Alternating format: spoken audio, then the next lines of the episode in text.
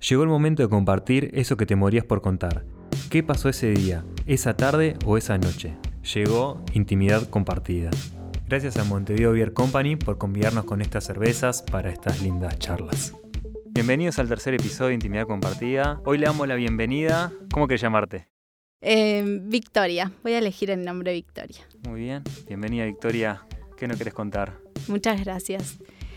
Eh, quiero contar cómo fue mi primera vez. Eh, siento que es una linda instancia para, para compartir esa historia.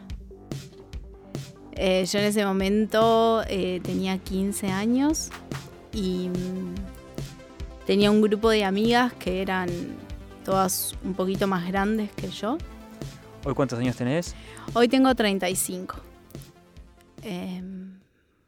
mantengo algunas amigas de ese grupo. Eran como un poquito más grandes que yo y ya estaban de novias.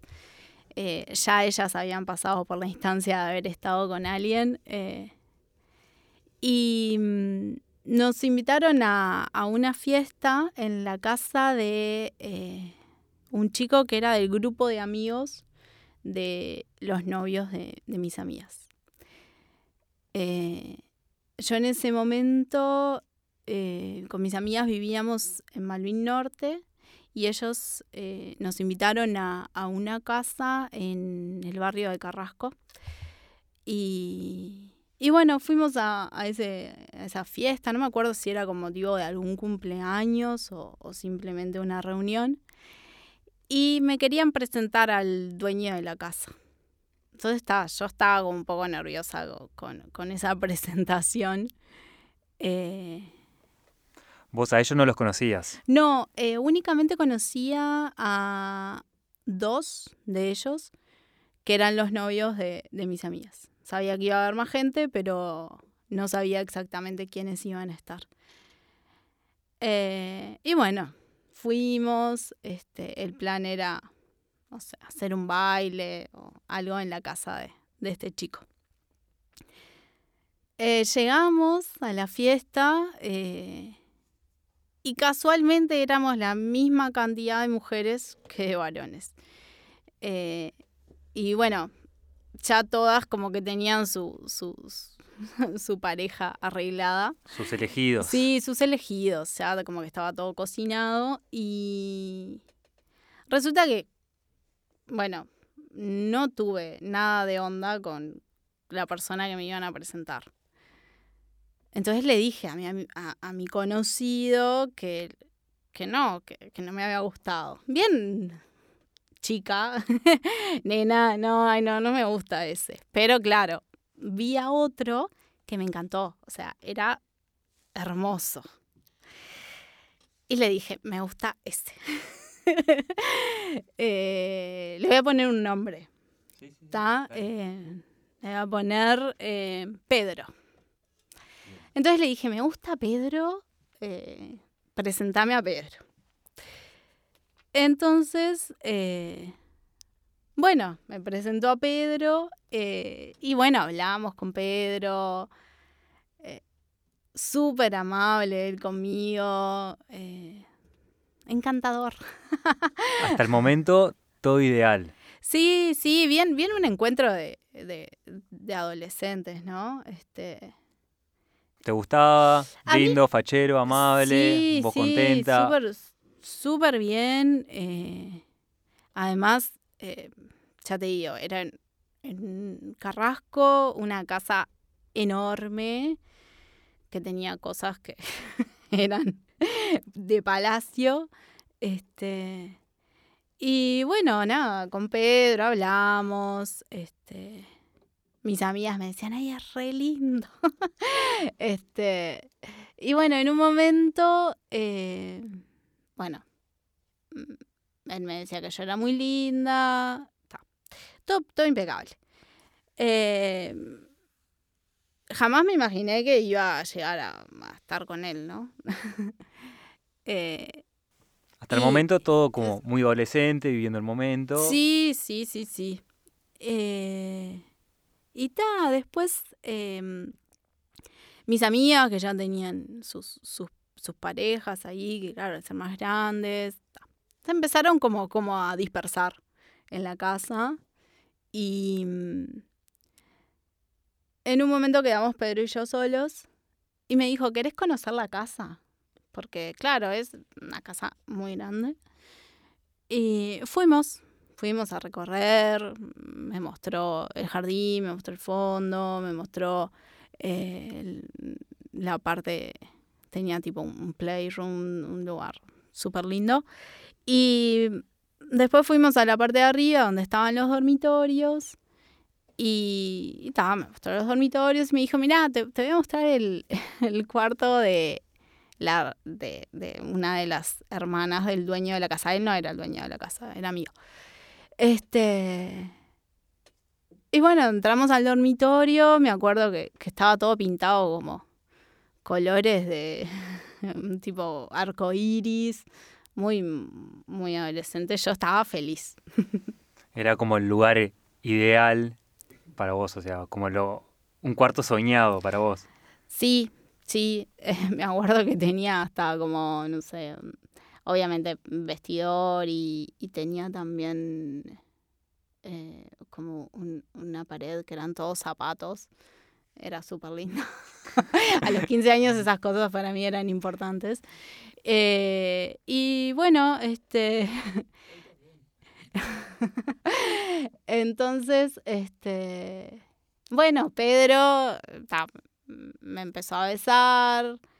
Como que la cosa empezó como, como a cambiar un poco el tono, ¿no? Este.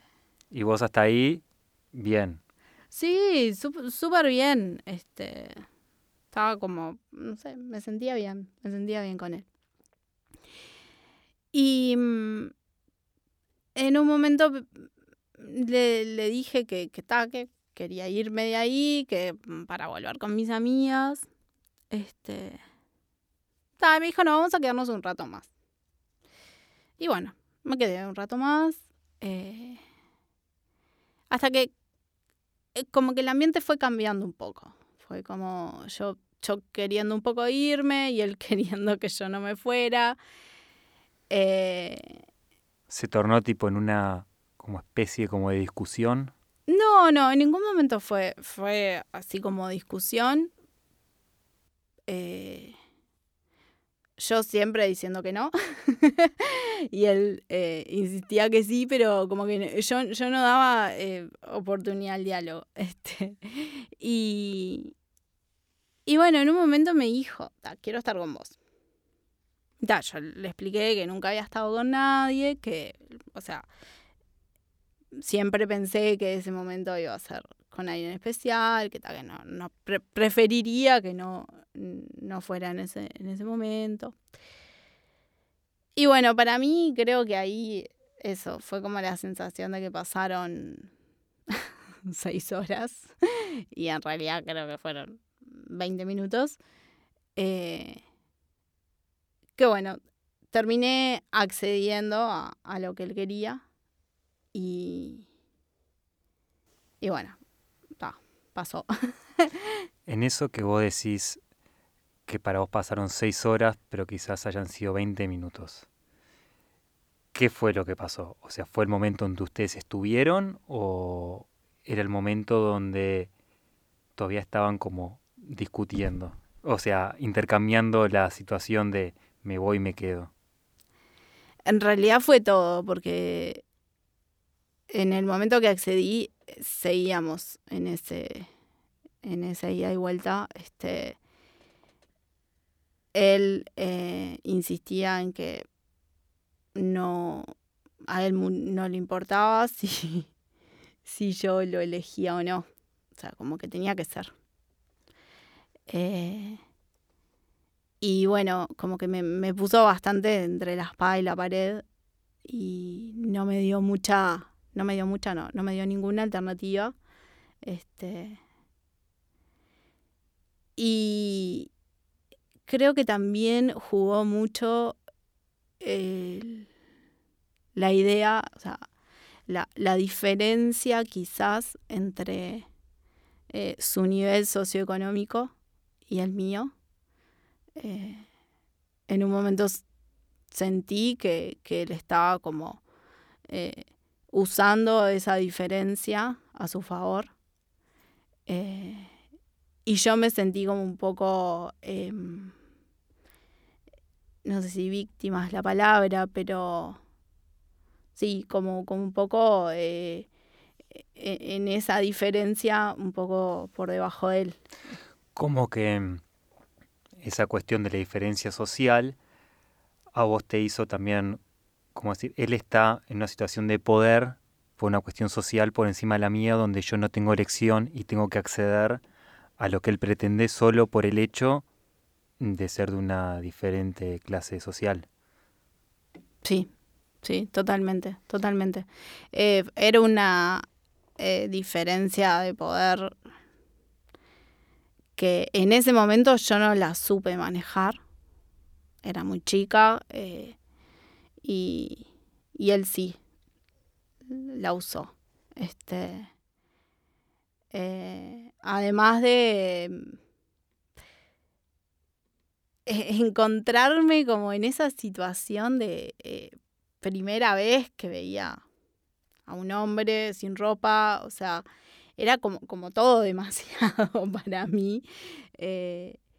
y, y bueno, ta, terminé accediendo creo que, por todas esas cosas. Eh, y, bueno, eso, un poco por ahí.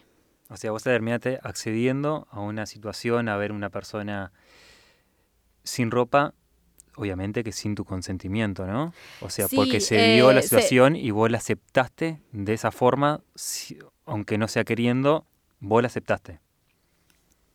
Sí, se, dieron situaciones bastante violentas en el, en el, transcurso de, yo no querer verlo y él eh, dirigirme la mirada a donde tenía que mirar. Eh, fue, fue un manejo eh, bastante feo de la situación, que claro, que quizás estamos hablando de 20 años atrás, no, no se visualizaban ese tipo de situaciones y, y naturalizábamos de repente que el hombre podía eh, dirigir ese tipo de instancias y como que la mujer tenía que, acceder a los pedidos del hombre. Eh, veinte años atrás capaz que eso era un poco natural. Por suerte esa, esa situación cambió y, y bueno, las mujeres estamos eh, teniendo el lugar que siempre debimos tener. Eh, bueno, después de eso, eh, bueno, estaba en el momento eso, ¿no? Yo no sabía qué pasaba porque nadie me había hablado de sexo, yo no entendía nada que estaba sucediendo. O sea, me río porque fue, fue como, ¿qué es esto? ¿Qué, qué, qué es lo que está ahí? ¿Qué estoy viendo? no entendía nada.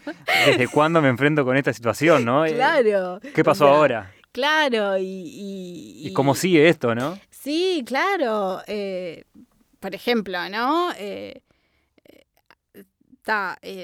obviamente yo sangré, no sé, todas cosas que para mí eran súper nuevas y que de repente nadie me las había contado tan al detalle y yo me estaba encontrando con toda esa realidad y encima con un pibe que no me cuidó nada. Entonces era como todo yo solita ahí luchándola. Este. Eh, sí, no, no, no me cuidó para nada, para nada. Este. Y. Mm, bueno, ¿qué, qué, otra cosa más agregar? Eh, bueno, después que, terminó, eh, yo pasé al baño. Cuando salgo, esperaba como, ese momento de, bueno, un abrazo, un algo, ese momento romántico. Vos, resulta que salgo del baño y el pibe estaba vestido. O sea, yo salgo de nuda, el tipo ya estaba vestido, estaba tipo por irse y tenía mi ropa interior en, su mano y me dice, esto es tuyo, ponételo y fue como...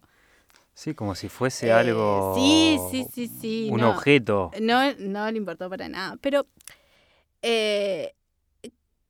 creo que, que también eso, ¿no? Principalmente el, el, la, yo, yo estoy convencida que si yo hubiese sido de su, su esfera de repente o, compartir más ese nivel eh, económico que él tenía, eh, yo creo que no me hubiera tratado de esa, de esa forma. Eh, y bueno, y nada, después salimos, o sea, me vestí en creo que en menos de un segundo, estaba toda vestida, me quería ir de ahí corriendo.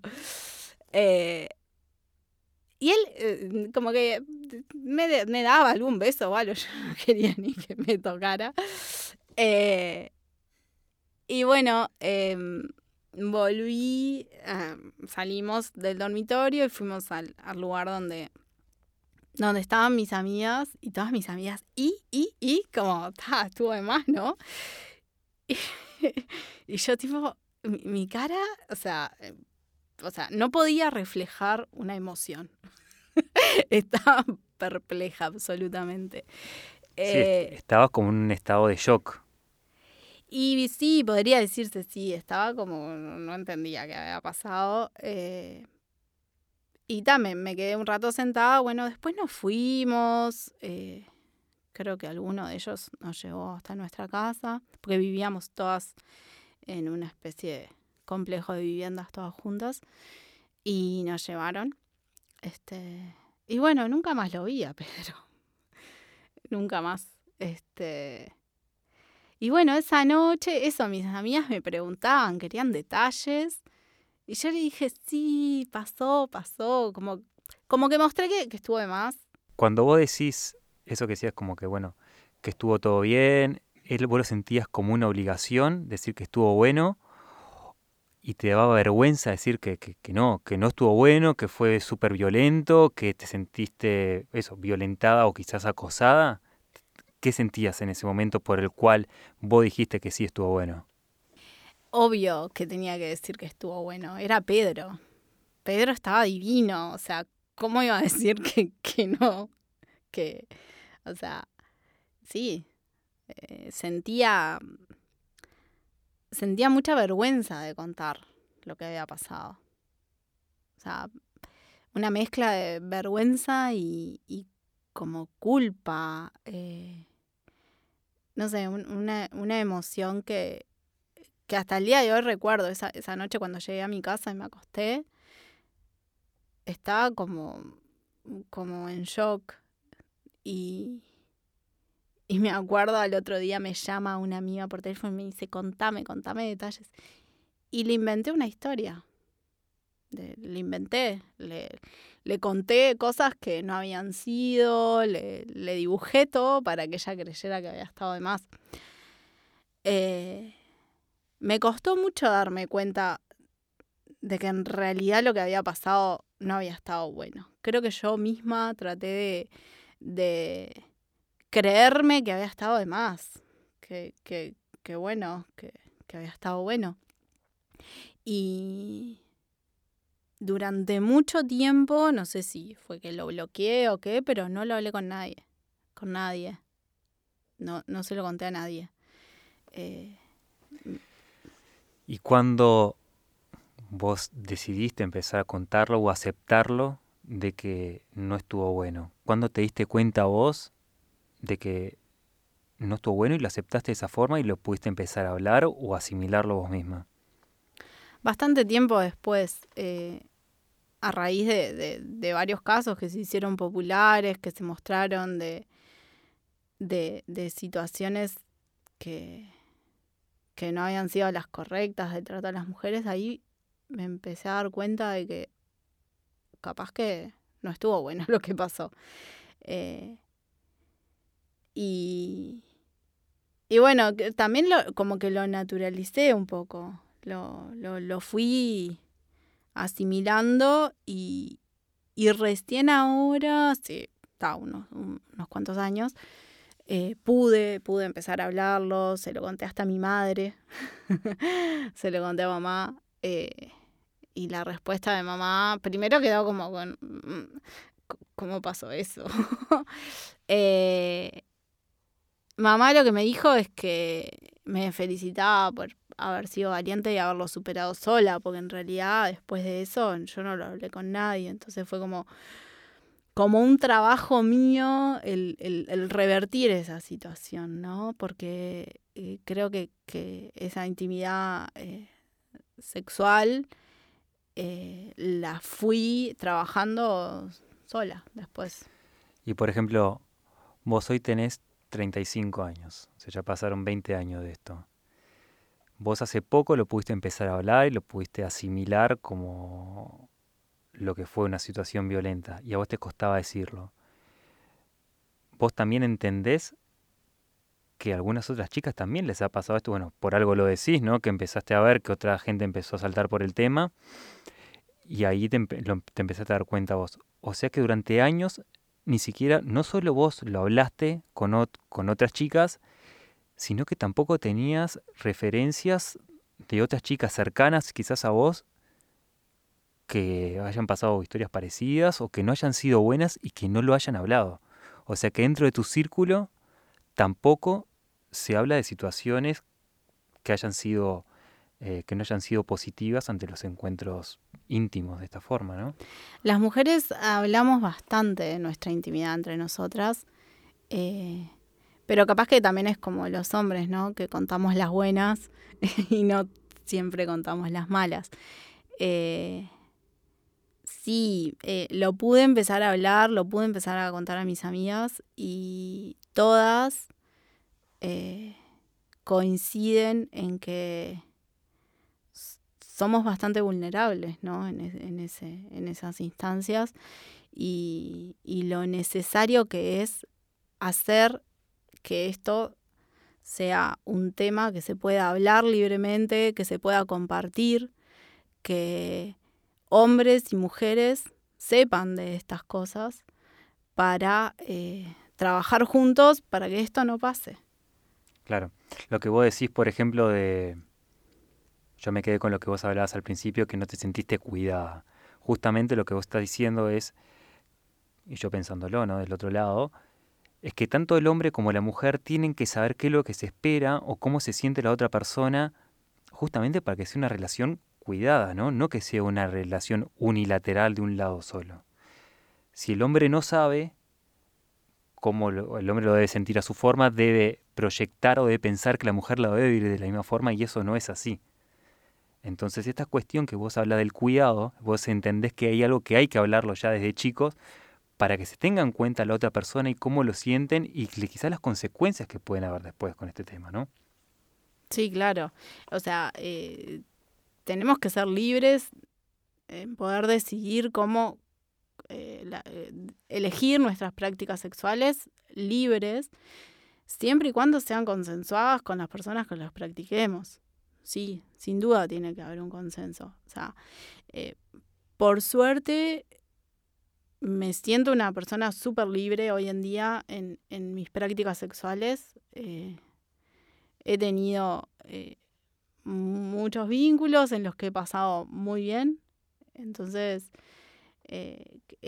me parece, me parece súper necesaria la, la sexualidad libre y hablada. ¿Y cómo hiciste vos después, ahora que hablabas que viste la sexualidad como plena y disfrutás, ¿cómo hiciste vos para reencontrarte contigo misma después de la primera experiencia que fue espantosa a vivir una sexualidad mucho más plena? Bueno, después de ahí, eh, obviamente me costó un tiempo volver a, la intimidad con alguien. Eh, a eso de los 18, 19 años, por ahí me puse de novia con un chico que amor. Eh, y nos llevamos súper bien, súper bien. Y ahí empecé a darme cuenta de lo que era que, que te, o sea, que te respeten, que te cuiden, que te mimen. Eh, y disfrutamos súper, súper bien de, nuestra sexualidad. Y, y bueno, yo considero que mi primera vez fue con él. O sea, para mí la primera vez que hice el amor fue con él. Sea, tal otro, bueno, fue como una historia que queda, que creo que, que me hace me hace más fuerte. Siento que, que me fortaleció en un montón de cosas, si bien en ese momento fue súper dolorosa. Eh, hoy en día no sería lo que soy, creo. ¿Y eso que sentís vos que te fortaleció? ¿En qué cosas te fortaleció? ¿De qué cosas te agarraste vos, quizás para fortalecerte, y en qué cosas te fortaleció? Bueno, creo que en, en, reconocer, eh, en reconocer que mi no vale y que tiene que ser escuchado, en poder hablarlo con otras personas y poder a raíz de esto eh, ayudar a otras personas a identificar situaciones violentas. Me, abrió también eh, la posibilidad de, hablarlo y ayudar eh, eso, a, distintas personas a, encaminar la sexualidad desde, desde la confianza. Eh, y bueno, y me fortaleció en, no sé si es lindo decir la palabra me fortaleció, pero eh, me transformó en, una persona súper segura de mis decisiones. Sí. Bueno, bien. o sea, no sé si bien, pero es una capaz que lo hubiera logrado de otras maneras, ¿no? no capaz que sí. Pero. Mm, Viene en el sentido de la resiliencia, llamado de, de esa forma, ¿no? De una situación negativa, cómo pudiste vos salir adelante resignificando el asunto para vos hacerte fuerte en ese sentido. Sí, y, también me, lleva como a cuestionarme un montón el valor de la educación eh, sexual en, nuestra sociedad, ¿no? Eh, cómo el, eh, las familias encaran esos diálogos o, o no encaran esos diálogos, lo necesario que son esas instancias de charlar estos temas. O sea, tiene, tiene que haber otro tipo de, conversaciones. Tenemos que abrirnos más a poder hablar de estos temas. Así que nada, sin dudas esta oportunidad también está bueno para eso, para, para que se conversen estas cosas y se, se hagan visibles todas estas situaciones. A nosotros también, los hombres también somos víctimas del machismo.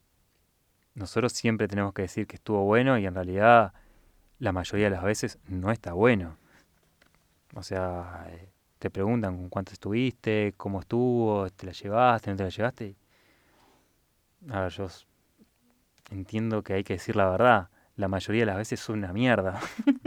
Porque tenés que conocerla, no tenés onda. Y también somos víctimas de eso.